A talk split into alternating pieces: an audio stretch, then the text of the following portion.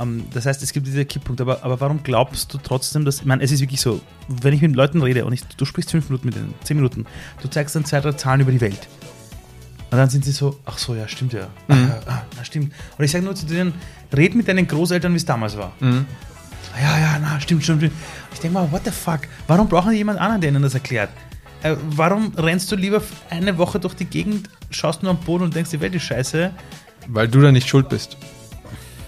Das ist An deiner eigenen Miserie. Das Das ist ist, richtig. ja, da, Das- darauf das- basieren ja auch alle Das, das Verschwörungstheorien. Täter-Opfer-Helfer-Dreieck. Genau, Das ja, ja, ja, genau. Und nur kurz zu dem Thema, Ja. frag mal deine Großeltern. Das finde ich ja immer so geil, weil ähm, das süße Gift der Nostalgie ist ja unglaublich gefährlich. Ja? Und Ja. das kriegen ja auch die Großeltern mittlerweile. Manchmal, ja, ja. Also ja. zum Beispiel, wenn meine Ganz- Oma, wenn meine Oma in Deutschland mir immer sagt, wie viel schlimmer die Straßenkriminalität doch geworden ist, und dann zeige ich ihr alle Zahlen und es bringt nichts. Es ist scheißegal. Sie sagt die ganze Zeit, nein, das ist trotzdem schlimmer geworden.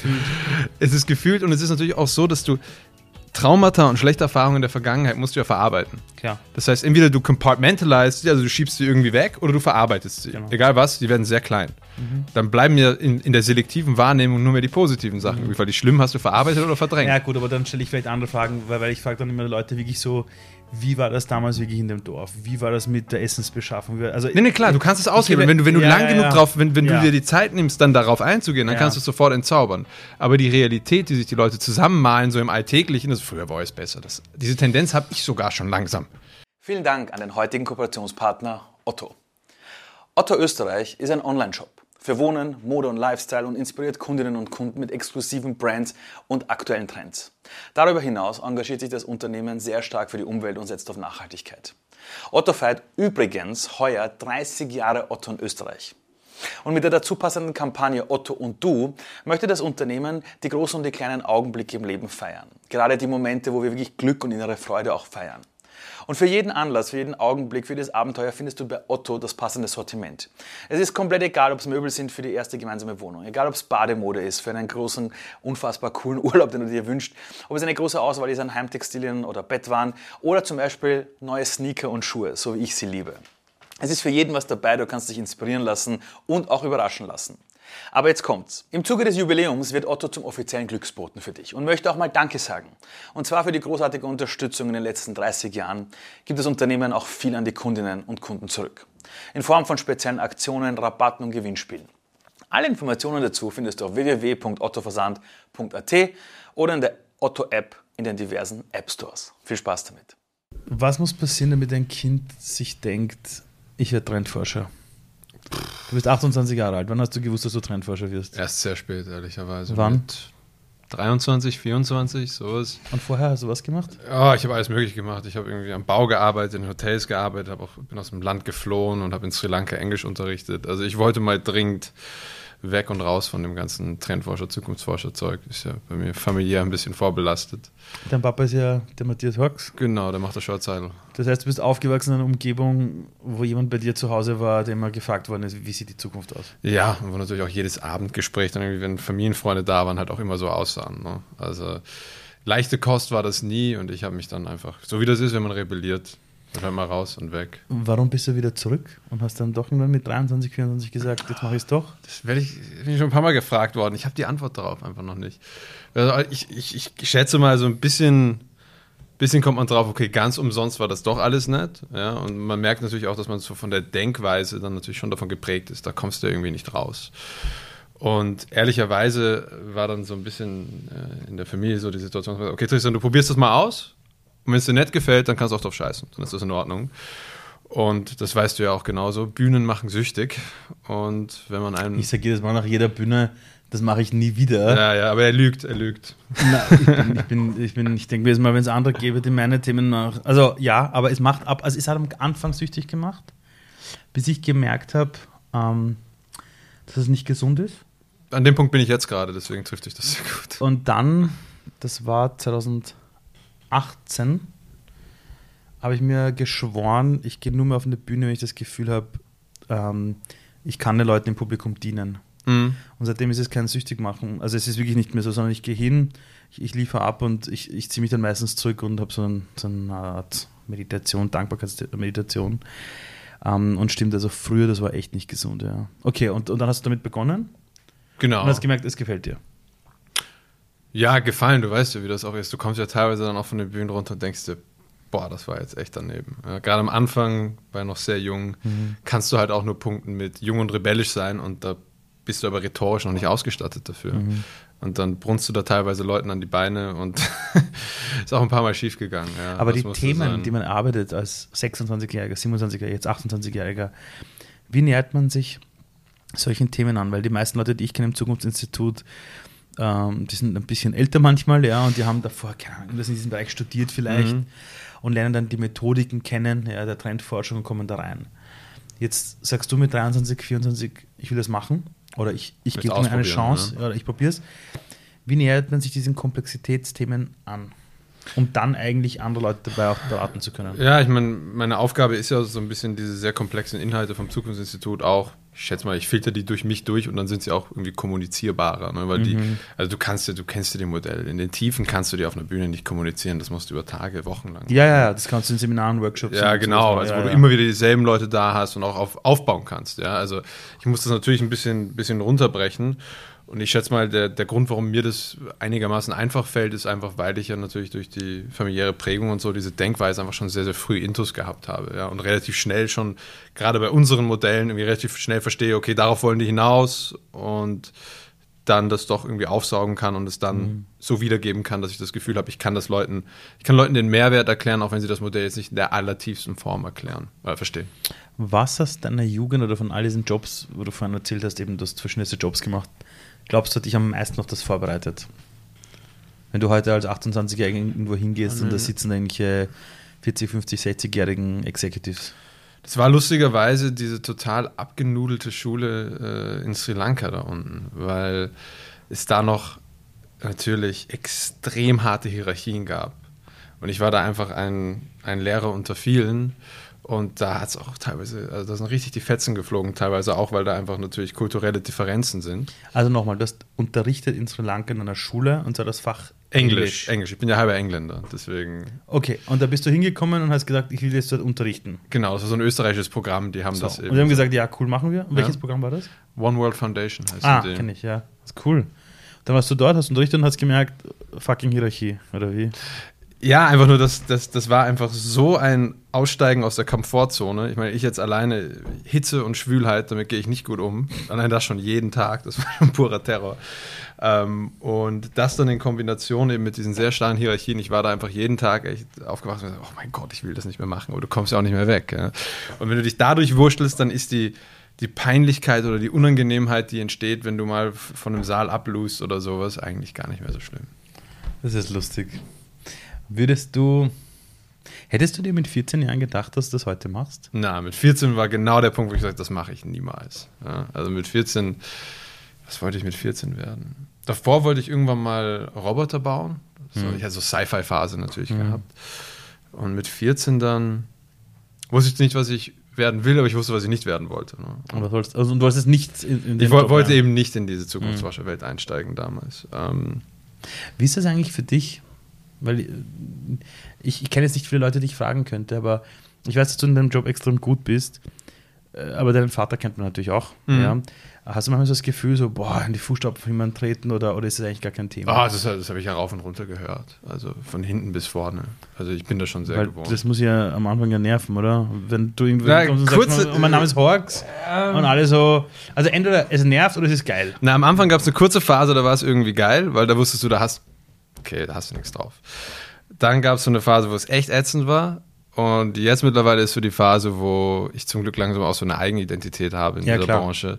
Und es dann, mich jetzt, jetzt kümmert es mich nicht mehr, sozusagen. Okay. Also es war, am Anfang war es sehr nervig, danach war es eine Zeit lang ein bisschen, bisschen nervig, ähm, dann war es kurz cool, jetzt ist es irgendwie total okay. Also Du bist ja jetzt schon in einem beruflichen Umfeld, wo meistens sehr viele Leute sind, die wahrscheinlich 10, 20 Jahre älter sind und dann so in so Beratungsbereiche gehen und versuchen, anderen Menschen irgendwie so zu Mhm. erklären, wie die Welt aussieht. Ähm, ich habe das Zukunftsinstitut, wenn ich mit euch zusammenarbeite oder auch bei euch Dinge mache, ähm, immer so wahrgenommen, dass dort immer so ein Haufen von Menschen ist, die manchmal versuchen mit, wie soll ich sagen, nicht mit Schwere, sondern mit Leichtigkeit an die Zukunftsthemen Mhm. ranzugehen. Ähm, wenn dich jetzt jemand fragt, was macht ein Trendforscher den ganzen Tag oder ein Zukunftsforscher? Ja. Weil da gibt es immer so diese Dinge, der eine Zukunftsforscher hat gesagt, so schaut die Welt in zehn Jahren aus. Das ist ja gar nicht passiert. Und dann denkst du dir so, ja, äh, sogar der Wetterbericht sagt, nächste Woche regnet und dann regnet es nicht. Trotzdem schaust du ab und zu den Wetterbericht. So, äh, was macht ein Trendforscher und Ja. wie macht und, wa und wann macht man seinen Job gut? Weil ich hätte das oft gefragt. Mhm. Äh, ich habe so meinen eigenen Zugang dazu, aber welchen hast du? Also ich finde es immer ganz hilfreich, mal das eben zu trennen von der Zukunftsforschung. Ne? Weil das wird Ja. ja ganz oft, der Begriff Trend ist ja, die Leute kennen den Begriff Trend irgendwie aus Beauty-Magazinen und sowas, Farbtrends, Trend, Kleidungstrends. Mode, ja, genau. Fashion. Daher kommt die Assoziation. Und das ist ja bei uns, das weißt du ja, in unseren Kategorien sind das ja, wir nennen das ja Hypes. Das sind ganz kurzlebige Ja, genau, Phänomene, genau. die interessieren uns eigentlich überhaupt nicht in der Trendforschung. Das heißt, wenn man da mal so den Horizont ein bisschen aufmacht, welche Trendphänomene gibt es, welche Größenordnungen gibt es, welche sind relevant, welche nicht, das hilft schon mal. Und dann aber noch immer die Betonung, Trends sind ja in der Gegenwart. Die Ja. sind ja bemessbar. Ja? Und das Geile ist, wenn man das Privileg hat, wie ich, dass ein ganzes Institut noch dahinter steht, dann kann man ja auch mal so eine These reinschmeißen und sagen, hey, ist das, ich spüre gerade diesen Trend, ist das so? Und dann kommt dann zurück, ja, okay, das können wir belegen oder nein, du, du, bildest dir das ein. Das heißt, das ist mal, die Gegenwartsforschung ist relativ, relativ praktisch da. Ich wollte nur sagen, weil es ist, weil ich sage den Leuten auch immer, ich sage, bitte schreibt das Wort Zukunft, es ist immer Gegenwartsbeobachtung Mhm. und Ableitung davon. Aber die Sache ist, wenn du die Gegenwart mal richtig im Griff hast Ja. und mal nicht in deiner eigenen, also wir sind natürlich alle immer ein bisschen subjektiv eingenommen, aber wenn du wirklich versuchst, da aus der Blase rauszukommen, so gut es geht, und es geht nicht zu 100 Prozent, Leute, die sich das einresen, die sind eh total drauf. Wenn du ein realistisches Bild über die Gegenwart und vielleicht ein bisschen die Vergangenheit kriegst, Ja. dann ist die Prognose gar nicht mehr so schwer. Das Problem, das die meisten Menschen mit der Zukunft haben, ist, dass sie die Gegenwart total falsch einschätzen. Und deswegen kann die Prognose dann sowieso immer nur scheitern. Warum, schei- äh, warum wird die Gegenwart oft falsch wahrgenommen? weil wir mittlerweile jetzt gerade wegen dem Informationszeitalter, in dem wir leben, halt alle auch in unseren eigenen Wahrheiten leben. Ja. Und eine Sache, die man natürlich, ich habe ja Kultur- und Sozialanthropologie studiert, die man da ganz stark merkt, wenn, wenn man einem da so ein bisschen eine Watschen kriegt und raus aus so der eurozentristischen Sicht kommt oder aus der westlichen Sicht, wie auch immer man das nennen will, da merkt man ganz schnell, wenn man global auf die Sachen schaut, ändert sich die Perspektive total. Total, ja. Also wir hier versuchen gerade die Gegenwart aufzublähen, weil uns irgendwie die Zukunftsvision fehlt und auf ganz vielen anderen Orten auf dem Planeten haben die Leute noch richtig Bock auf Zukunft sozusagen, weil da noch viel vor ihnen ist und weil sie auch sehen, was da alles möglich ist, ne? während wir hier irgendwie so lange schon drauf pfeifen und das hilft. Ja, das Interessante ist, ähm, ich, in Europa habe ich immer so das Gefühl, das Wunschdenken der, der früheren Generationen der Nachkriegszeit wurde erfüllt. Mhm. Soll es mal gut gehen, es ist für alle gesorgt, Essen. genug da, ja. Ist genug da. Und jetzt verändert sich was und das ist wirklich das Problem, die, die Leute haben, die glauben nicht an ihr eigenes Urvermögen, etwas neu zu denken für die Zukunft. Also es sagen die Leute immer so, ja, aber das Versprechen von früher, meinem Kind soll es mal besser gehen, das Versprechen ist weg. Und, und jetzt?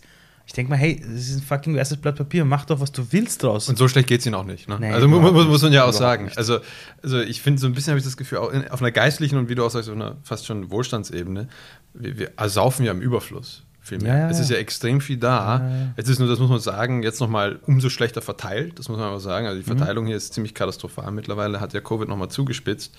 Aber es ist halt, es klingt total abgedroschen, aber es ist schon Nörgeln auf höchstem Niveau. Das darf man einfach nicht vergessen. Ja, das ist nämlich das Thema. Also das Ding ist, ähm, ich merke in den Diskussionen immer, du musst immer zuerst quasi ausholen und erklären, ja, es gibt Menschen, die sind in Armut. Ja, es gibt die und die Leute, die Es gibt ganz viel, ganz doll schlimme Sachen. Die gibt es alle. Ja. Aber jetzt schauen wir mal bitte alle in diesen Saal. Mhm.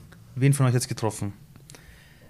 Also wirklich jetzt, ja. Mhm. Und da ging keine, da, da, da, also da, Ja, ging, ja, ja, da, ging keine Hand in die Höhe. So.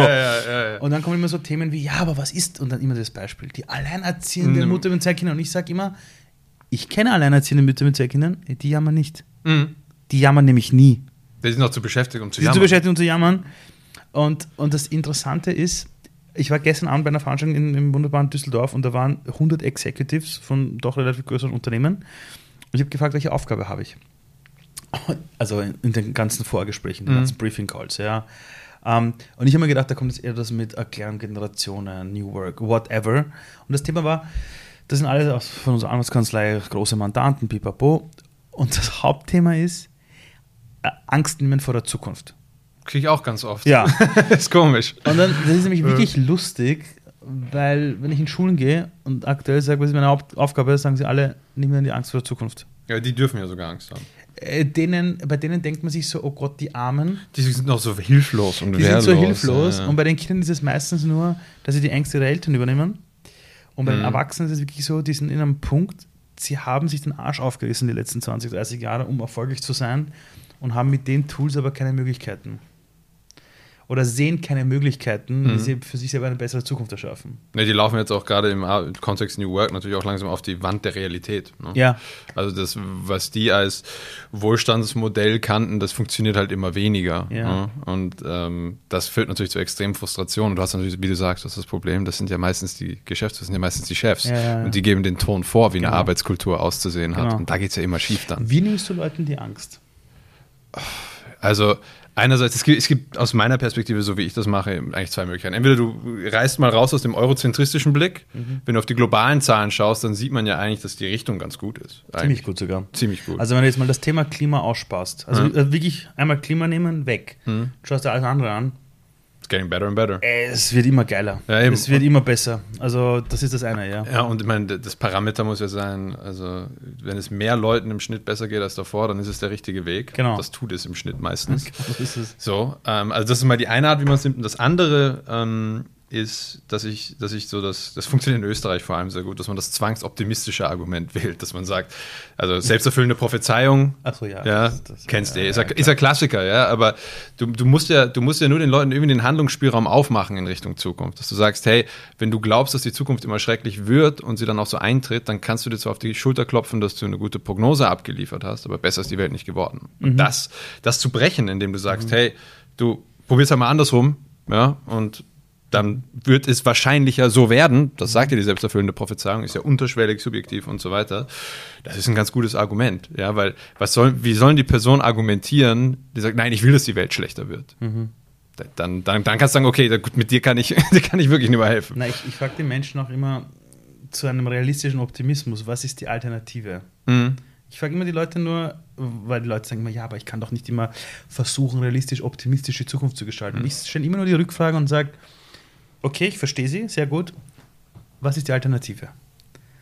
Und die Alternative wäre eigentlich nur darauf einzugehen. Der unrealistische Pessimismus. Ja, äh, genau. Und ich sage immer, was ist besser? Also Äh, auf was wollen sie in äh, derselben klar. Sekunde den Fokus legen? Äh. Und, dann, und dann beginnen die meisten selber zu lachen. Und ich merke einfach, und das ist wirklich das Thema, ähm, ich weiß manchmal nicht, ob ich weinen soll oder lachen soll, wenn plötzlich in Gruppendynamiken so Abwärtsspiralen beginnen, dass es gerade alles so schwer ist und so schwierig ist.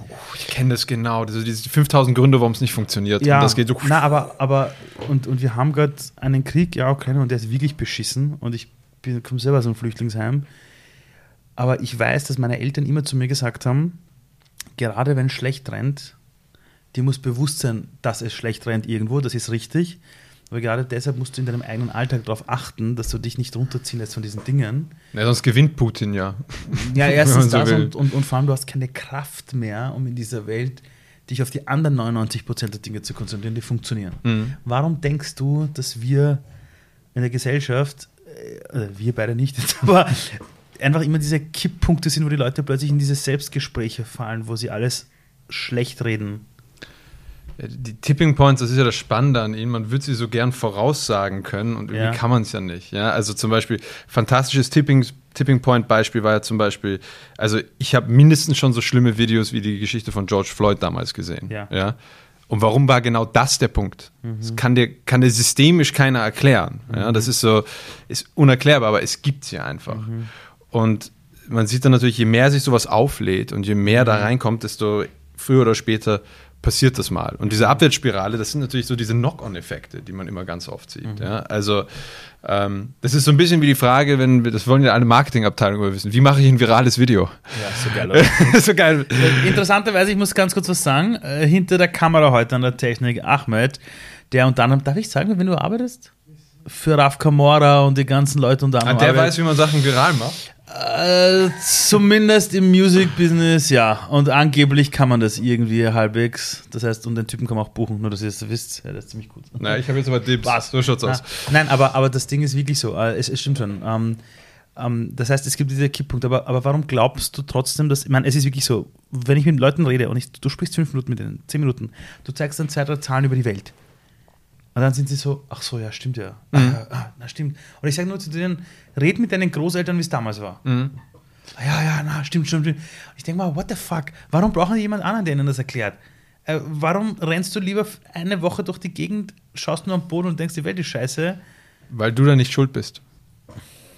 Das ist An richtig. deiner eigenen Miserie. Das Das ist ist, richtig. ja, da, Das- darauf das- basieren ja auch alle Das, das Verschwörungstheorien. Täter-Opfer-Helfer-Dreieck. Genau, Das ja, ja, ja, genau. Und nur kurz zu dem Thema, Ja. frag mal deine Großeltern. Das finde ich ja immer so geil, weil ähm, das süße Gift der Nostalgie ist ja unglaublich gefährlich. Ja? Und das Ja. kriegen ja auch die Großeltern mittlerweile. Manchmal, ja, ja, Also ja. zum Beispiel, wenn meine Ganz Oma, wenn meine Oma in Deutschland mir immer sagt, wie viel schlimmer die Straßenkriminalität doch geworden ist, und dann zeige ich ihr alle Zahlen und es bringt nichts. Es ist scheißegal. Sie sagt die ganze Zeit, nein, das ist trotzdem schlimmer geworden. Es ist gefühlt und es ist natürlich auch so, dass du Traumata und schlechte Erfahrungen in der Vergangenheit musst du ja verarbeiten. Klar. Das heißt, entweder du compartmentalized sie, also du schiebst sie irgendwie weg, oder du verarbeitest sie. Genau. Mhm. Egal was, die werden sehr klein.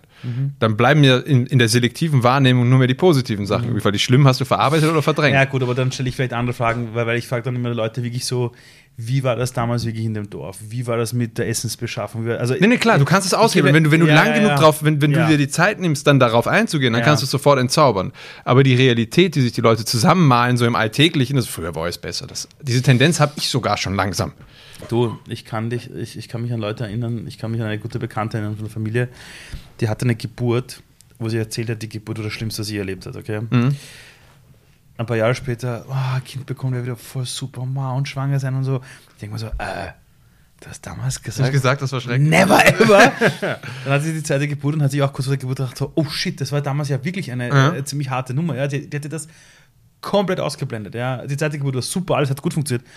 Aber das war auch wirklich so. Also das sind, da passieren Dinge manchmal, wo man dann sagt, ach, das war damals so Gerade schön, bei ja. der Geburt ist es ja aber auch so, dass natürlich evolutionär hat der Körper sehr ein Interesse, diese Erfahrung zu Genau löschen. so ist es, weil das Weil- ist Evolution. Ja. Weil sonst, ähm, ja, wenn, wenn die, es würde ja sonst jede Frau sagen, das mache ich nie wieder. wieder, ja. Und dann haben wir das Problem, wir haben ein Kind pro Frau und dann gibt es keine Menschen mehr. Ähm, was ist das Gute daran, dass wir vergessen, dass es uns gut geht?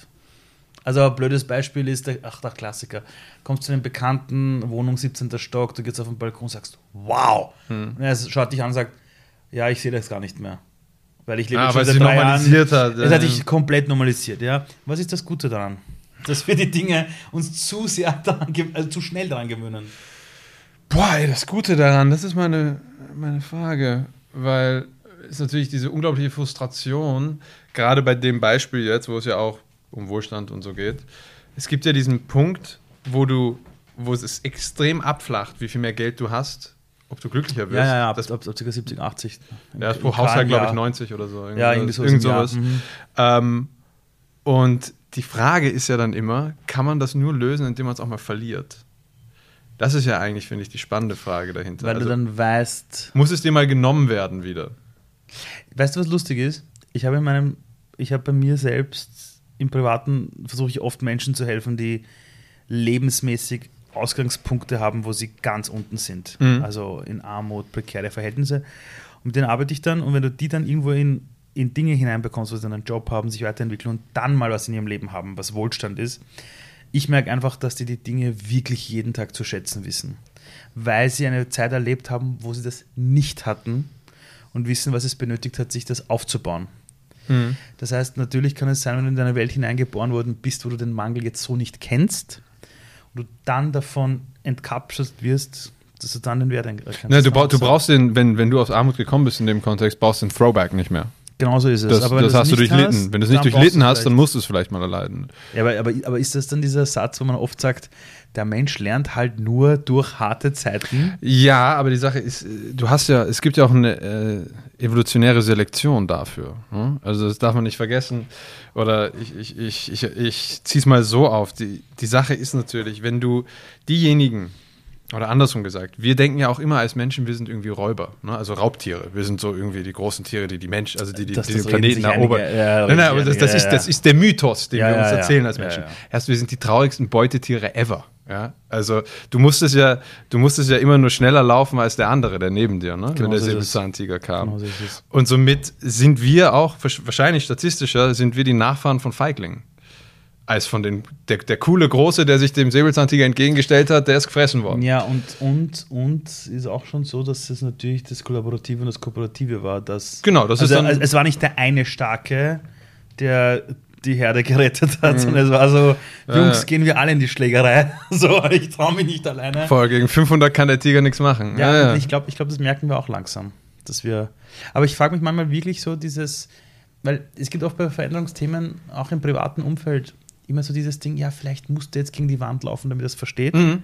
Aber ich kenne natürlich auch Veränderungsmechaniken, wo Menschen aus Lust, aus Neugierde, aus plötzlich, da ist etwas, das zieht dich im Sog hin und plötzlich lernst du alles, was du auf dieser Reise Mhm. dorthin benötigst.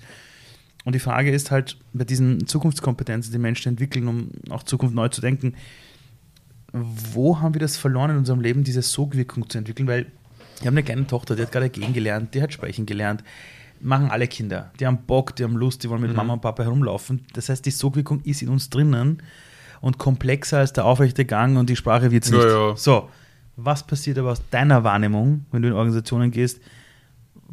Also, was ist im Leben passiert, dass Ah. Menschen das ver, ver Also, warum merken sich die einen und die anderen nicht? Ja, das ist halt, also in meiner Erfahrung ist es zumindest so, dass das Problem, das man hier hat, ist ja, Hierarchie ist ja extrem gut darin, Komplexität sehr schnell aufzubauen. Ja, das, in Unternehmen ist das meistens so. Am Anfang, wenn du von nichts startest, hierarchische Strukturen meistens sehr gut. Nur irgendwann überfordert dann die Komplexität, die sie erstellt haben, Genau. diese Hierarchie. Und was dann passiert ist, und das sind die Unternehmen, die dann sozusagen vom Management Geisel gehalten werden, die kennst du sicherlich auch, wo du denkst, Jungs, ey, also ihr habt doch schon alles, ihr müsst es jetzt nur diesen einen Part, müsst es jetzt nur ein bisschen loslassen und in so einen kreativen, iterativen Prozess kommen. Genau. Aber ihr, es tut mir leid, 50-jährigen alten weißen Säcke könnt einfach diesen diesen Kontrollverlust nicht zulassen, Ja. weil ihr dann in eurer Daseinsberechtigung angegriffen werdet. Und das ist es eigentlich, dass die, dass die pure Hierarchie, weil am Ende des Tages fängt, glaube ich, das Töten dieses oder das, das, der Untergang dieses äh, Innovations- und dieses Soges, den du ihn nennst, eigentlich fängt er in der Schule an. Das ist der Punkt, wo es losgeht. Und das ist das erste Mal, wo man wirklich mit Hierarchie konfrontiert ist. Also nebst der Hierarchie mit den Eltern, aber das kann man, finde ich, nicht ganz so be beschreiben. Ähm, Schule ist ja der erste Punkt, wo man. Also ich habe meine Lehrerin im Gymnasium Frau Professor nennen müssen. Ich auch. Ist das nicht Und sie pervers? siezen. Ja, ich auch. Katastrophe. Da, also nur mal zu sagen, da, da war ich zehn. hey, als die reingekommen sind, immer haben wir alle aufstehen müssen. Ja, genau, ich auch. Ja. Und bei uns war es so, wir hatten einen Lehrer in Physik, der hat uns manchmal eine Stunde stehen lassen. Ah, wirklich? Ja. Aber das war so Regelmäßig. Das, ich glaube, das kann man Der wahrscheinlich Typ hat klagen. sich hingesetzt, hat uns angesehen und wenn sich einer hingesetzt hat, hat er immer gesagt, ah, ah. aufstehen. Aufstehen, okay. Oh, danke, danke dir, müssen jetzt alle eine Stunde stehen. Und ich so, was? Ja, das ist so, das ist so Militärpsychologie. Ja, Ja, ja, aber, aber voll, so voll, war voll. bei mir Schule. Ja, genau, aber das ist der Punkt, wo das losgeht. Ne? Weil das ist ja auch die erste Konfrontationsebene mit wirklicher Hierarchie. Das stimmt. Und das System ist ja am Ende einfach nur auf Unternehmen übertragen. Und es ist aber, im Gegensatz zu, zu Unternehmen muss man sagen, das ist, das ist nicht freiwillige Hierarchie. Weil in einem Unternehmen bewirbst du dich. Also ich kenne niemanden, der eine Waffe an den Kopf bekommt und sagt, jetzt geht so. Ja, also, aber- also, ja. also äh, sind wir uns ehrlich. Also du gehst jetzt nicht äh, zu einer Siemens äh, arbeiten, weil jemand sagt, du musst da jetzt hingehen, hast du die Waffe am Kopf. In der Schule hast du keine Chance. du, Ja, gut, das du, wenn, wenn du nicht hingehst und sagst, ich kenne ja von der Schule, na grüß Gott. Gut, ich habe ich hab aber auch mal 50% Anwesenheit nur gehabt. Ja, also ich- man, ich- man ich kann auch. schon versuchen. Aber es ist nichts, wo du dann sagst, ich wechsle Unternehmen. Es war Kurzarbeit, sehen wir es so mal. Ja, das ist gut. Das ist gut, wenn Eltern mal zu mir sagen, mein, mein Kind ist Schulschwänze, was sage ich? so? Ja, ja, das ist in Kurzarbeit. Kurzarbeiterprobe. Aber, und, die- und die Sache, die mich jetzt interessiert ist, wie bekommt man aber die Menschen wieder zurück back on track? Weil du, du, weil du kommst in diese Welt, du hast diese Fähigkeit der Sogwirkung, du lernst die Dinge in deiner Umgebung, du redest mit den Eltern, du, du lernst die Sprache, aufrechter Gang, was weiß ich alles. Dann kommt diese Hierarchie-Thematik, die das vielleicht bricht. Aber dann hast du dieselbe Person theoretisch mit denselben Kompetenzen dann in Organisationen sitzen. So, jetzt kommt Veränderungsthematiken, jetzt kommst du in eine Organisation, jetzt kommt das Zukunftsinstitut. Leute reden über Veränderung. Was sind so Hebeldinge, so Hebelpunkte oder Mechanismen, an die man denken kann, um die Leute wieder dahin zu bringen, wieder zu verstehen, zu was sie fähig sind? Ich glaube, ich musste da was gestehen. Ich habe das Problem, ich bin, habe das am Anfang mal ausprobiert, Beratung. Also diese, Ja. diese längeren Prozesse, wo du regelmäßig mit Leuten da rangehst. Aber das Ja. du ja auch viel machst. Nein, nein, ich weiß, du machst nicht die Beratung, sondern du machst Nee, die. Impulse. Nee, nee, voll, voll. Aber ich habe ja, ich hab ja Beratung am Anfang auch mal ausprobiert. Ja. Und bin genau also was ich damit sagen möchte, ich habe die Antwort auf diese Frage nicht, weil ich genau daran gescheitert bin auch. Dass ich gemerkt habe, um, um Leute, glaube ich, da umzupositionieren, da kann man einen Impuls setzen, das mache ich ja auch viel Ja. und oft und gerne, aber am Ende müssen sie es dann selbst finden gehen.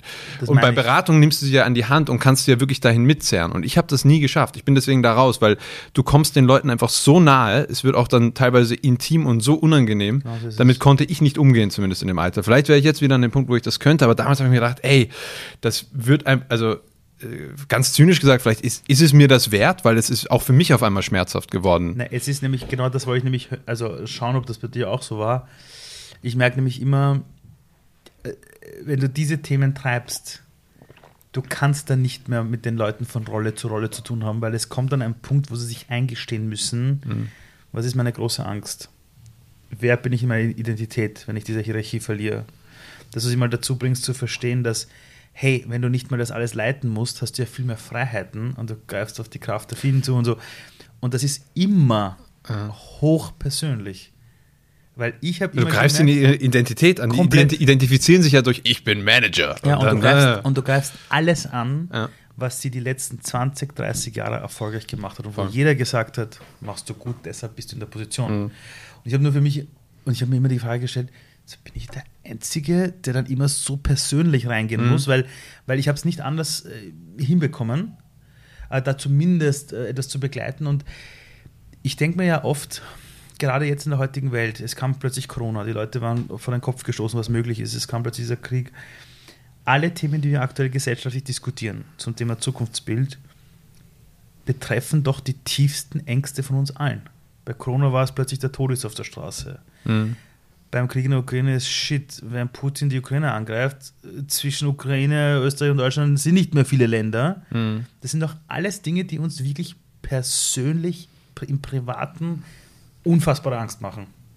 Tödliche Virus und die Atombombe, die vielleicht. Bedürfnispyramide, ne? Der Klassiker. Wir sind da ordentlich runtergerutscht. Ne? Nur, was ja, was ja paradox ist, total, man würde ja denken, jetzt, wo die, wo die Gefahren überlauern und wir in der Bedürfnispyramide runterrutschen Ja. und uns Sorgen um Versorgungsengpässe machen und Ja, Dach über dem ja. Kopf und so, dann müsste uns doch eigentlich die Individualität und so wieder völlig blunzen sein, also völlig Ja. egal sein. Dem ist aber irgendwie nicht so. Ja, weil wir so viel bespielt werden mit Themen, aber Gott sei Dank. Also, also glaub- Gott sei ja, Dank ja. bekomme ich auf Instagram noch so eine Werbung für Athletic Greens und so ein Zeug, wo, wo ich mir Burpees mache. Weil ohne Scheiß will ich es auf Instagram nur bekommen, oh Krieg, oh Krieg, oh, ich die Krise bekommen. Ja, ja, voll, voll. Also voll. Gott sei Dank gibt es die Leute, die Na sagen. gut, aber was willst du sagen, dass das Konsum eine tolle Ablenkung Nein. ist gegen die Probleme nein, nein, der nein, Welt? Das ist ja auch nicht. Das nicht, aber ich glaube schon, dass wir extrem scheiße darin sind, dass manchmal, wenn wir über traurige Themen nachdenken, dass wir einfach sagen: so, stopp, jetzt stehe ich auf, gehe raus, Mhm. blicke in den Himmel und denke mir, Leute, es gibt auch noch eine andere Welt. Ja, und, und gleichzeitig, man muss ja auch sagen, was ja so frustrierend ist, ist, dass wenn, wenn solche Sachen passieren, die initiale Reaktion, da sieht man ja auch, wie du vorhin auch gesagt hast, dass wir als Menschen uns eigentlich durchgesetzt haben, weil wir kooperativ sind. Ja. Diese initiale solidarische Kooperation immer am Anfang dieser Krisen, wo es richtig brennt, wo sich alle denken, ist sie perfekt. es ist so geil. Und das verlieren wir dann immer leider. Ich habe das bei uns im Haus erlebt, bei, ah, bei, also bei uns in unserem Nachbarhaus. Da gibt es verschiedenste Generationen. Und da gibt es ein paar Jugendliche, die gehen immer zum Fußball und die Älteren sagen, ach, diese ganzen Hooligans und so. Dann war der erste Lockdown. Da war der erste Lockdown. Und diese schlimmen Jugendlichen haben im Haus so ein Plakat aufgehängt, so quasi, wenn sie älter sind und sie wollen einkaufen gehen und sie haben Angst. Dann helfen wir ne? Bitte anrufen unter der Nummer oder Nachricht schicken, wir kümmern uns um das. Und das habe ich nicht nur bei uns erlebt in der Nachbarschaft, das war bei ganz vielen. Und als dann aber die Leute gecheckt haben, ah gut, wir könnten das Zeug trotzdem überleben, war das vorbei. Ja. Und ich denke mir jedes Mal, müssen wir denn immer wieder, so wie in diesen Roland Emmerich-Filmen, darauf warten, dass der Feind kommt und uns alle Ne, Es muss eine Welle in New York umknallen, sonst geht eigentlich nichts. Ja, aber ist das jetzt wirklich so? Naja, es ist ja. Das gibt's doch Ja, nein, nein, aber es ist das wilde Paradoxe ja, weil Weil es stimmt schon, die Fridays for Future Bewegungen sind entstanden aus Wut, Ärger, Black Lives Matter Demos, da irgendwas, das fast zum Mhm. der Überlaufen Tipping. Point da wieder, Ja, ja. Aber ich denke mir, ist das, ist das wirklich so simpel? Das, aber das ist doch der große Challenge jetzt für uns als Menschheit. Ja. Wenn wir ins nächste Zeitalter jetzt sinnvoll reinkommen wollen und jetzt nicht die Erde abfackeln müssen, Ja. dann geht es jetzt da mal, das klingt jetzt urpathetisch und Werbung für unseren Berufsstand, Ja. aber dann geht es wirklich um Zukunftskompetenz. Genau so ist es. Weil, da, weil das ist ja die wahre Auseinandersetzung mit der Zukunft, ist nicht nur reaktiv etwas kurz zu machen, weil du dir dann auch selbst auf die Schulter klopfen kannst und dann sagen kannst, boah, ich habe meinen Teil geleistet, sondern dass man das mal auf längere Sicht macht. Ja? Also es ist ja wir haben uns ja auch so ein bisschen auch, glaube ich, vorgerechnet, wie man mit modernen Krisen umgehen kann. Ja, also das, das klingt zwar total crazy jetzt, wenn ich das sage, weil wir Ja, alle so die. Nase voll damit haben, aber wir haben Corona als Weltgesellschaft eigentlich relativ gut in den Griff gekriegt. Ja, Wenn du es vergleichst, sauschnell. sauschnell, Sauschnell. wenn du es vergleichst mit den Todeszahlen von der, von der schwarzen Pest, also Ja, ja. gerechnet auf das Gesamtbevölkerung oder sogar spanische Grippe, sind wir pipifein da rausgekommen. Ja? Und eines haben wir auch nicht vergessen, wir hatten Lockdowns und das größte Problem in den Lockdowns war, ob wir Klopapier haben. Ey, ich habe mir ist gerade total geil. Also wirklich, also- ja, mir ist gerade so ein Throwback dahin passiert. Ich war, war bei irgendeiner Veranstaltung am Weg raus und irgendwo hinten am Parkplatz stehen schon relativ in der Dämmerung zwei, zwei dicke Autos Rücken an Rücken und die beiden Kofferräume sind offen. Es schaut fest aus wie ein Deal. Ja? Es wird da irgendwas gedealt werden und sie nehmen einfach nur Klopapierrollen ein nach der nächsten und transferieren sie von dem einen ins andere. Ich habe gerade meinen Kaffee aus dem Mund ausgespuckt. Entschuldigung. Wirklich? Ja, das war so geil. Ich hab mir gedacht, ey Jungs, ihr seid echt noch in einem anderen Zeitalter hängen geblieben. Vielleicht, vielleicht sind es die Affen, Affenpocken oder was da losgeht, aber das fand ich Nein, echt aber, geil. aber das ist auch interessant, oder? Ich meine, äh, die, die, ich weiß nicht, ich, ich weiß auch nicht, warum es war. Ich, ich, ich hatte teilweise ein schlechtes Gewissen, weil ich während der Pandemie mir immer gedacht habe, Leute, jetzt kommt mal runter. Es ist natürlich schlimm, was passiert, aber und na, ja, ich finde die Bilder auch nicht so schlimm. Also ich, ich, ich, ich finde die Bilder in den Spitälern auch katastrophal. Nur, ich habe mir gedacht, das gibt's nicht. Die Leute sitzen zu Hause, bestellen die Essen beim Yam, Mhm. schauen auf Netflix ihre Serien Mhm. haben jetzt keine Kinder, die zu Hause Halligalli machen und sagen, oh Gott, alles ist so schlimm, wir sitzen im Lockdown in der Pandemie zu Hause. Und ich denke mir so, hä? In derselben Stadt, in einem Flüchtlingsheim, sitzen 17 Leute auf 47 Quadratmeter und keiner von denen jammert herum. Genau, und haben kaputte Masken von irgendwelchen Influencern gekriegt. ja, also, das ich ist- sag's nee, nur. ja, ja, ja, ich sag's ja. nur. Ähm, Wie also, ist der Typ? Finn, äh, Ich- äh, du weißt, das Flynn, ist- Finn, äh, ist Ding- nicht meine Szene. Ja, ja, ich meine auch nicht, das weiß Äh. nicht. Aber das Ding ist ähm, Zukunftskompetenz. Um was geht's da? Am Ende des Tages geht es darum, dass du, äh, also ich finde das Pathetischste, mein Lieblingsleitsatz dazu ist, dass du Sachen für Generationen tust, die du nie kennenlernen wirst. Und das fällt uns unglaublich wie, schwer. Wie, wie, wie nochmal, nochmal. dass du im Jetzt Sachen tust Ja. für Generationen, die du niemals kennenlernen wirst. Ja. Momentan labern ja alle über Enkelfitness. Das hörst du jetzt auf jedem fucking Kongress. Ja, die weil ganze sich das auch jeder vorstellt. Ja, und weil jeder, ich kenne mein Enkel und mein Enkel ist so lieb. Ich weiß. Ja, aber die wahre Zukunftskompetenz ist die Generation, die du niemals kennenlernen Genau, wirst. aber das kann sich keiner vorstellen. Eben, aber als Zukunftsforscher muss ich natürlich immer auch einen Das drauf machen. Ja, und Das ist richtig. gerade wenn Das ist ist doch nichts Besseres, als wenn die über Enkelfähigkeit ja, reden, dass ich ja. auch kommen und sage, boah, Enkelfähigkeit kotzt mich an. Und Ja. dann, dann, dann geht es schon wieder ganz anders. Weil die Sache ist, wenn du den Anspruch stellst, die Generation, die du nie kennen wirst, und dass das Ziel ist und wir verfehlen es und kommen bei den Enkeln an, dann ist noch immer viel gewonnen worden. Ne? Also den, sozusagen das Ziel sehr weit wegsetzen, dann kann man es Mhm. ein bisschen verfehlen, dann ist es auch in Ordnung. Na, ein, ein, ein Problem bei Zielsetzung, ein so echtes Problem bei Menschen bei Zielsetzung ist, wenn sie ihre große Vision und ihr großes Ziel viel zu früh erreichen, Mhm. fallen alle in ein Loch. Aber wie, wie meinst du das? Na, Loch? äh, Klassiker. Und der eine sagt, boah, wenn ich mein Doktoratstudium habe, dann. Ah, okay. So, dann hat er es. Mhm. Dann steht er da und sagt, und jetzt? Dann, ich, ich hatte vor zwei Tagen einen, einen ziemlich coolen Unternehmer, der sitzt vor mir, hat alles hinbekommen, wie er wollte, hat in Portugal gerade eine Riesenimmobilie gekauft für seine Firma. Und er sitzt so vor mir und hängt so durch und sage ich, Alter, was ist? Sagt ich muss dir jetzt was sagen, aber lach mich nicht aus. Sag ich, ja, sag, sagt er, alle meine Ziele, die ich hatte, habe ich erreicht. Mhm. Und ich so, ja, und? Ist ja cool, sagt er, ja. Und, und, dann, und dann sagt er, ja, wer bin ich eigentlich jetzt? So. Und dann habe ich gemerkt, und das merke ich immer wieder bei Menschen, wenn wir wirklich ein Ziel haben, das größer ist als wir selbst, und so wie du gerade sagst, es ist immer so groß, dass es wichtig ist, sich anzustrengen, aber ich weiß, ich werde diese Ausbaustufe von dieser Vision nie erleben Mhm. dann bist du immer auf der Reise und entwickelst dich weiter. Aber zum Beispiel, wir haben jetzt eine Gesellschaft, ich merke es die ganze Zeit, ich, ich rede dann mit Leuten, die haben es geschafft. Führungskraft, whatever. Ja, was ist Und die, it, ja. Nein, nein, aber die können sich dann nichts mehr Besseres vorstellen. Mhm. Weil das, was sie sich immer früher vorgestellt haben, wenn sie das alles erreicht haben, yes, Mhm. sind sie alle dort und ihnen fehlt jegliche Vision und Fantasie, für was sie jetzt mit ihrem Leben noch anfangen könnten. Und dann sitzen sie es einfach aus und werden zu Verwaltern. Und ich merke einfach in der heutigen Welt, also ich, hab, ich, hab, ich bin bei einem Startup beteiligt, das heißt Glacier, die machen ziemlich viel im Thema Klimabereich und, und die aktivieren Unternehmen und deren Mitarbeiter im Unternehmen was zu machen für Klima. Das funktioniert ziemlich cool. Und da ist eines der Themen, Zukunftsbilder zu bauen, wo du eben sagst, das ist eine Vision, die ist nicht für mich. Das ist nicht mal für meine Kinder. Ich werde, wenn ich tot bin, werden noch Leute daran arbeiten. Ist das einer dieser Hebel, um uns ins Tun zu bringen? Das ist die Nachwelt, um die geht's doch. Also, was ist denn der Sinn von Gesellschaft als, also warum bin, was mache ich im Hier und Jetzt? Ich mache im Hier und Jetzt das. Ja, wir könnten TikTok-Reels machen. Ja, sorry, aber gut, aber, aber, aber gut.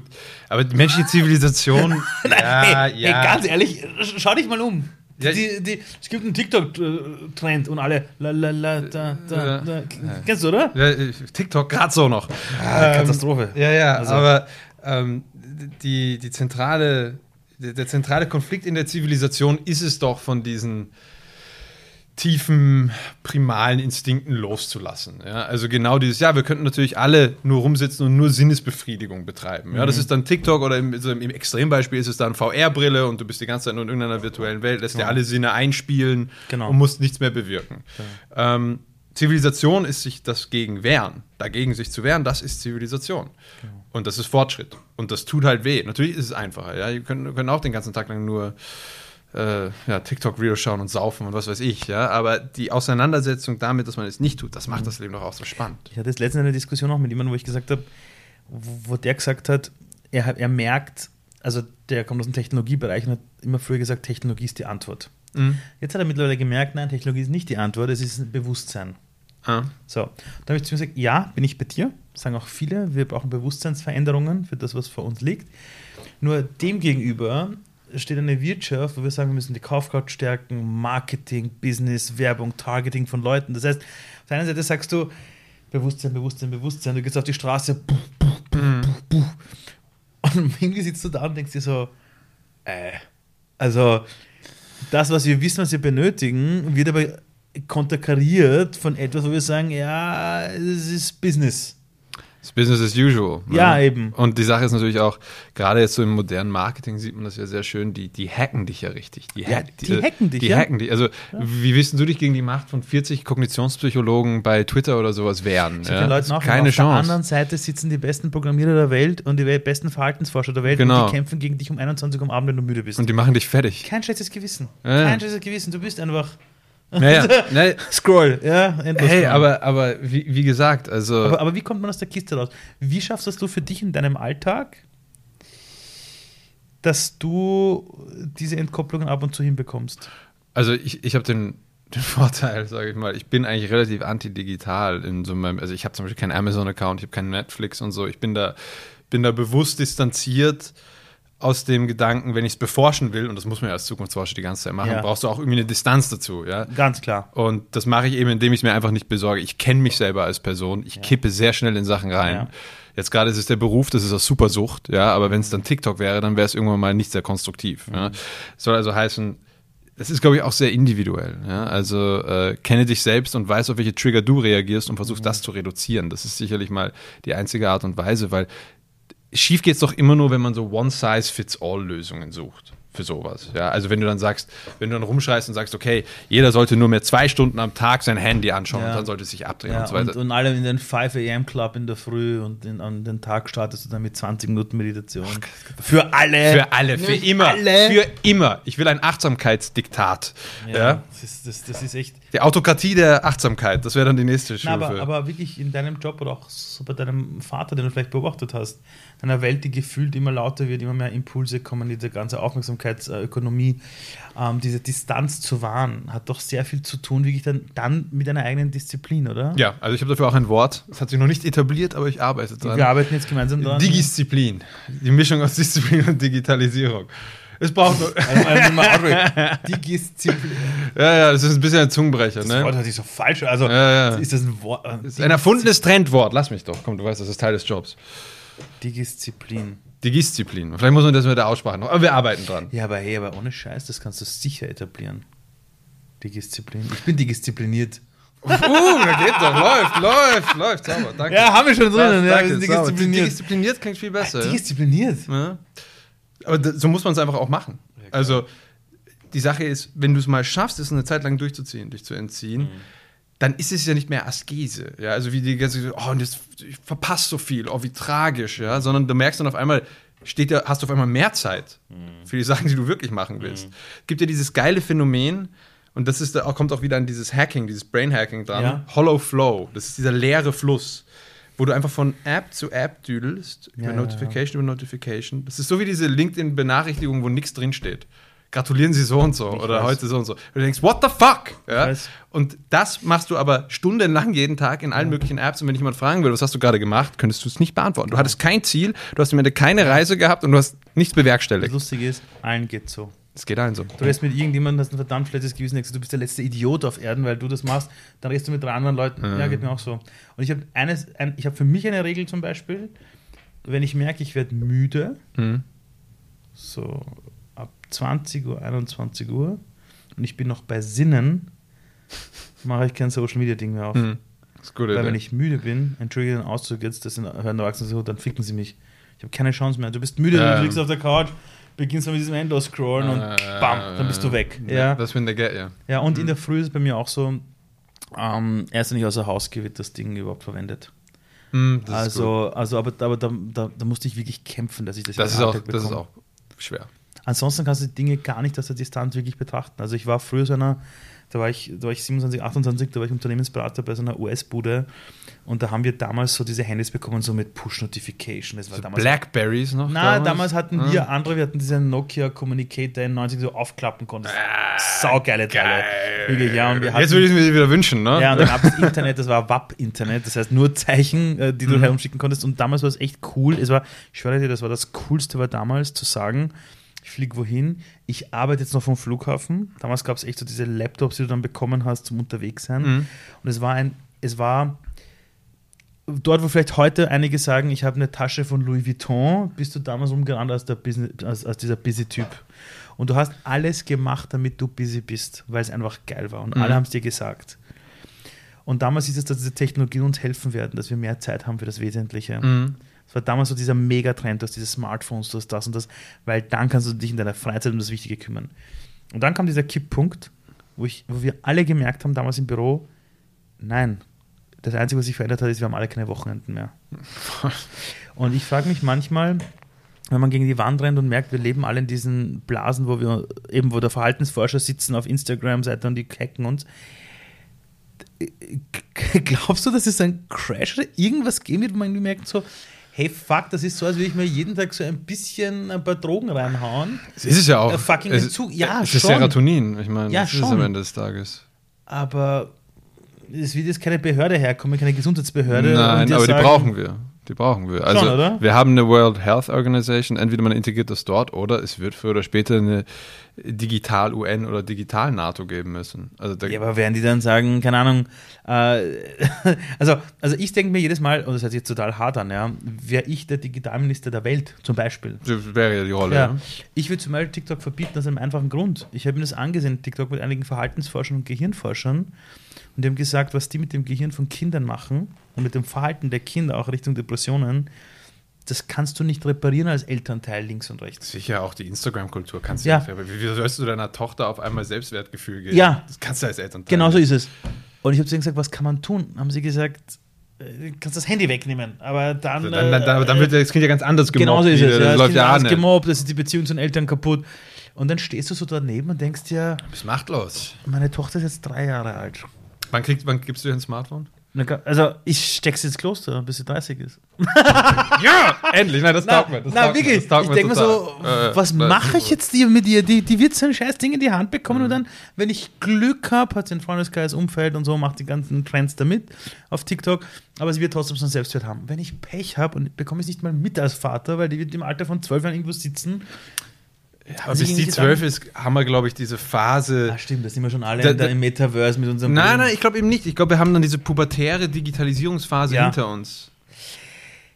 Zu dem wollte ich nämlich kommen. Siehst du aus deiner Sicht oder glaubst du, dass es einen Backlash geben wird zu dieser Technologieverliebtheit, dass wir irgendwann sagen, so, mir reicht's, mich kotzt das an, ich drehe das Ding jetzt ab, leg's in die Woche, in die Ecke und sag, mir, Leute, mir reicht's. Also, ich meine, gab jetzt gerade neue Zahlen von, von Statista, die rausgekommen sind, zu was macht die Generation Z jetzt gerade am meisten. Ja. Und Platz 1 mit Abstand ist Freunde treffen.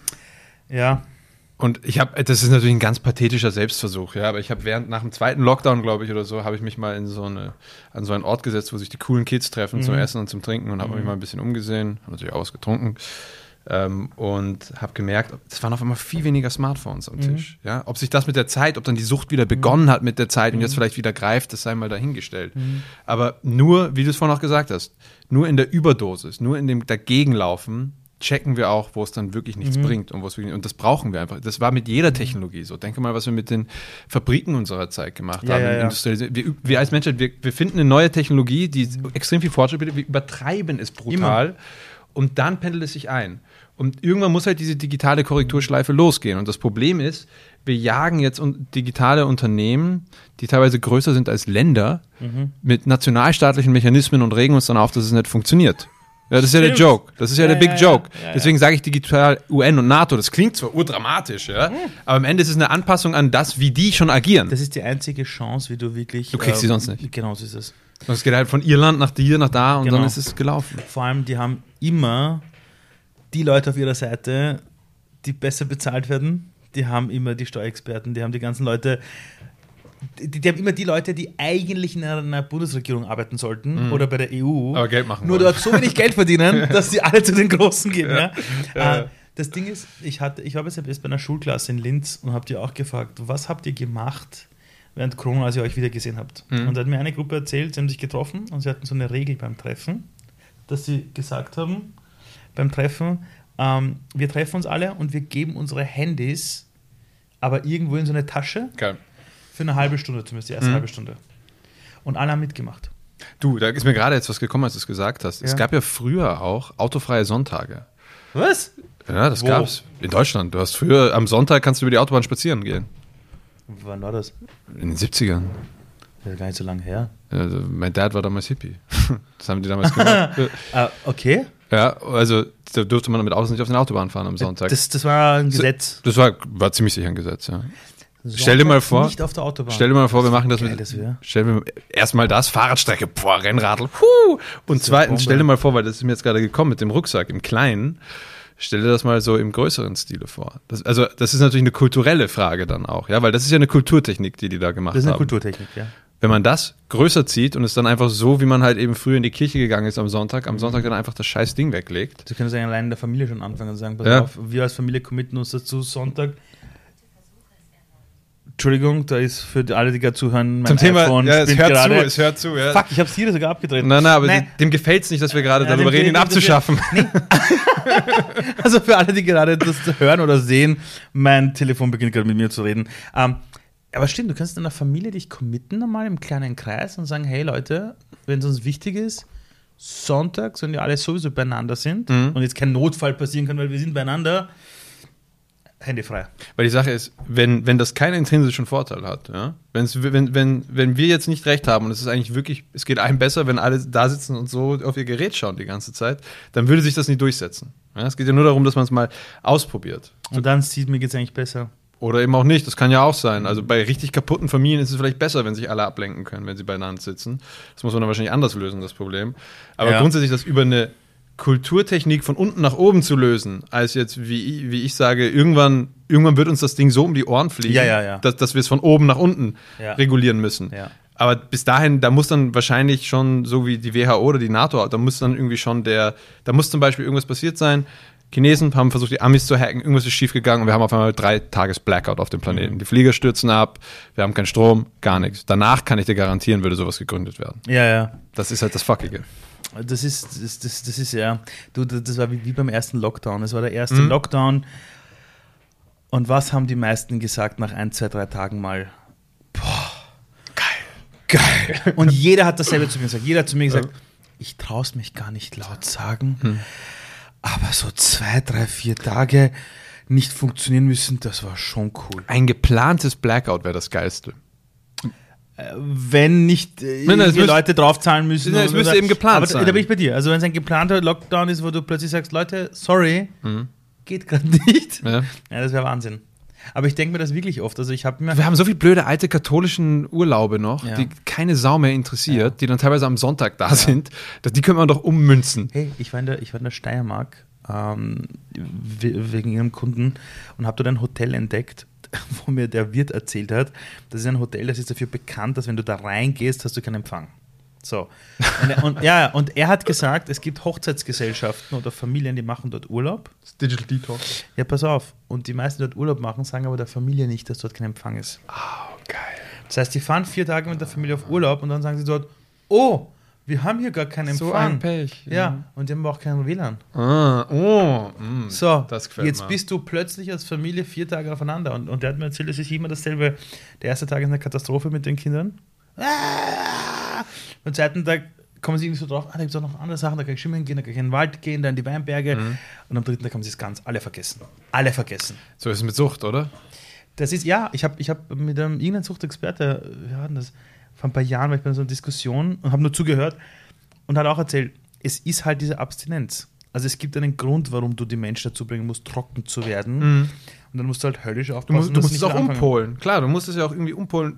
Aber ich, ich, ich sag's mal so, die, ich meine, das klingt jetzt total, als wäre ich ein echt alter Sack, ja, aber Mhm. die Befriedigung, die du auch kriegen kannst durch einen Spaziergang im Wald, ja, du hast Mhm. halt das Problem ist bei all diesen Sachen, das ist dasselbe wie beim, beim Sport und so, du hast eine, hast eine längere Ramp-Up-Time. Du musst länger rein es investieren, länger bevor du die ja, ja. Befriedigung kriegst. Genau. Das Smartphone ist ja Instant Gratification. Aber sobald Ja. du mal über diesen Hügel, Hügel des Aufbauens darüber bist, ist es langzeitig viel befriedigender. Ganz viele von diesen analogen Sachen. Mhm. Genau. Und ich meine, de- deswegen braucht es dann auch, glaube ich, teilweise so diese leicht pathetischen Motivationssätze, die wir auch immer mal wieder verwenden und auch brauchen und überall mal sehen, um uns einfach diese erste Hürde raufzubringen. Weil am Ende kannst der Mensch ja sowieso nur für sich selbst sehen. Wenn's, Mhm. wenn, wenn diese analogen, entschleunigteren Sachen keinen intrinsischen Vorteil haben, dann haben sie sich auch nicht durchzusetzen. Das ist richtig. Ja? Das ist richtig. Also ich bin, bin da, ich klinge da jetzt schon fast darwinistisch, ja, aber ich bin da total, wenn das keinen größeren Vorteil bietet, wenn es keinen Mehrwert hat, dann soll es zu Recht verrecken. Aber wie du auch gesagt hast, ja, wir sind ja bei der, bei der digitalen, beim digitalen Konsum an dem Punkt, wo der Mehrwert schon längst erreicht ist, wie du gesagt hast, bei der Ja, Arbeitswelt, ja. ja, ja. Was wir gemacht haben, ist, wir haben einfach nur immer drauf addiert. Also gerade im Kontext Arbeit, wie du, wir waren jetzt gerade bei Freizeit, aber auch bei Arbeit siehst du ja, zum Beispiel, die neue Kommunikationstechnologien kommen rein. Jetzt musst du auf einmal theoretisch nicht mehr acht Stunden die ganze Zeit im Büro sitzen. Müsstest du ja nicht mehr. Aber was ist im Ende passiert? Am Ende sitzt du acht Stunden im Büro und bist dann noch hau zu Hause erreichbar. Genau also es war einfach immer mehr, mehr, mehr, mehr, mehr, aber nicht unbedingt mehr Output. Ja, und ich glaube, das hat viel zu tun damit, dass wir uns bei vielen Dingen immer so der Illusion hingeben, wenn wir produktiver sind, wenn wir mehr Technologie haben, wenn wir mehr Errungenschaften haben, dann wird das Leben leichter. und das ist ja so etwas, und ich frage immer so, die, es ist auch ein bisschen dieser Irrglaube von Menschen, äh, ich weiß nicht, ob du das kennst, du sagst zu Leuten, zu jungen Menschen, und wie ist es aktuell? Total stressig. Und dann sagen sie immer, aktuell ist es sehr stressig. Und dann hörst du sowas drei Jahre lang, aktuell ist es stressig. Und dann merkst du so, und dann sagst du dieser Person, ist dir bewusst, wenn du deinen Job halbwegs gut machst, wird es niemals weniger werden, sondern die Menschen werden immer mehr von dir wollen. Weißt du das? Und dann steht so ein erwachsener Mensch vor dir und sagt, scheiße, du hast recht. So, fuck. Und ich sage aber dann auch immer den Leuten, du willst nicht, dass der Tag kommt, an dem keiner anruft. Das willst du nicht. Das, das ist das Schlimmste. Das ist das Schlimmste. Deshalb lauf auch, laufen ja auch alle, damit sie relevant bleiben. Ja? Eine Sache. Stell dir vor, dieses Mikrofon geht in alle Haushalte der Welt. Wir sprechen so 7, 8 Milliarden Menschen. Ja? So. Äh, Zweijähriger auf der Welt, alle sprechen Deutsch. Die 117-jährige Oma spricht auch Deutsch. Äh, alle. Jetzt hören die alle zu, so für 10 bis 20 Sekunden. Was ist ein Gedanke, wo du dir denkst, sollte jeder Mensch einmal über das nachgedacht haben? Wenn man das nachgedacht hat. Irgendein Gedanke, über das, den man einmal nachdenken sollte. Ich glaube, ich glaub, es wäre wirklich, gerade wenn man sich das jetzt anschaut, wie sich alle gerade anfühlen, Menschen werden in schweren Zeiten kooperativ, nicht zu Feinden. Dieses Bild, das wir nach dem Zweiten Weltkrieg geschaffen haben, dass wenn es losgeht, ist sich jeder selbst der Nächste. So, ja, das hat ja mit Lord of the Flies damals angefangen eigentlich. Das hat es sehr, sehr geprägt, dieses Bild, wenn was schief geht, dann werden wir alle zu Tieren und rauben die Nachbarn aus und stehen Klopapier und so im, im kleinen Stile. Das Spannende ist, Lord of the Flies, das kennt man ja als Buch. Da sind eben Jungs, junge Jungs auf einer Insel gestrandet und werden zu bestialischen Tieren. Das ist schon mal passiert in Polynesien in der Nähe. Und die haben sie nach drei Jahren oder sowas abgeholt mit einem Boot und die waren extrem kooperativ. Alles ist keiner gestorben, nichts. Die haben das, die haben es überlebt. Das ist die Wahrheit der Menschheit, die Kooperativität. Und wir müssen aufhören, uns dieses. Es wird irgendwann zur Realität. Wenn du dir die ganze Zeit einredest, dass wenn was schief geht, dass wir uns alle umbringen, dann Ja. werden wir uns dann irgendwann umbringen. Ja. Und das ist, glaube ich, die zentrale Lektion ist, wir sind an der Spitze der Nahrungs-, an der Spitze der Planetenkette. Weil wir miteinander kooperieren. Und was wir jetzt nochmal hinkriegen müssen, ist das über die ersten zwei Wochen hin durchzuziehen. Mhm. Das, das Nicht ist, nur, wenn der Tod vor der Tür steht, Genau. sondern auch danach, wenn es gut Genau, läuft. genau. Also das, das ist das, da, da, da schließt sich der Kreis auch wieder zum Thema Zukunftsmindset und Zukunftsfähigkeit. Das ist es am Ende. Ja, einfach dieses von diesem Momentum, das wir haben, das tief in uns drin ist, auch zu zehren und das auch vielleicht ein bisschen länger zu verteilen und nicht die ganze Ladung am Anfang schon zu verschießen und dann zu sagen, ja, passt, jetzt habe ich meinen Teil getan. Sondern das auszustrecken, das ist wahre Zukunftskompetenz und das brauchen wir jetzt einfach, weil der große Zukunftstest steht jetzt vor der Tür. Das ist Klimawandel. Ja. Wenn wir das nicht auf die Reihe kriegen, dann wird es eine ganz wilde Zukunft. Also im Sinne von keine nice Zukunft. Ähm, das ist der ultimative Test der Zukunftsfähigkeit. Und wenn wir durch dieses Nadelöhr durchkommen, dann können wir uns, dann kommen wir, glaube ich, wirklich so ins Zeitalter wieder, wo man sich vielleicht mal wieder eine Utopie vorstellen könnte. Das ist ja schon verboten. Ja? Warum nicht mal ein besseres Ziel wählen? Das finde ich schon ganz geil. Danke dir. Ich habe zu danken. Danke. Vielen Dank an den heutigen Kooperationspartner Otto. Es warten viele einzigartige Überraschungen auf euch anlässlich des Jubiläums 30 Jahre Otto und du in Österreich. Alle Informationen findet ihr auf www.ottoversand.at und als eines der Highlights wird eine Weltreise für zwei Personen verlost und natürlich auch viele andere Überraschungen. Viel Spaß damit, einen wunderbaren Tag und danke fürs heute Zusehen oder Zuhören.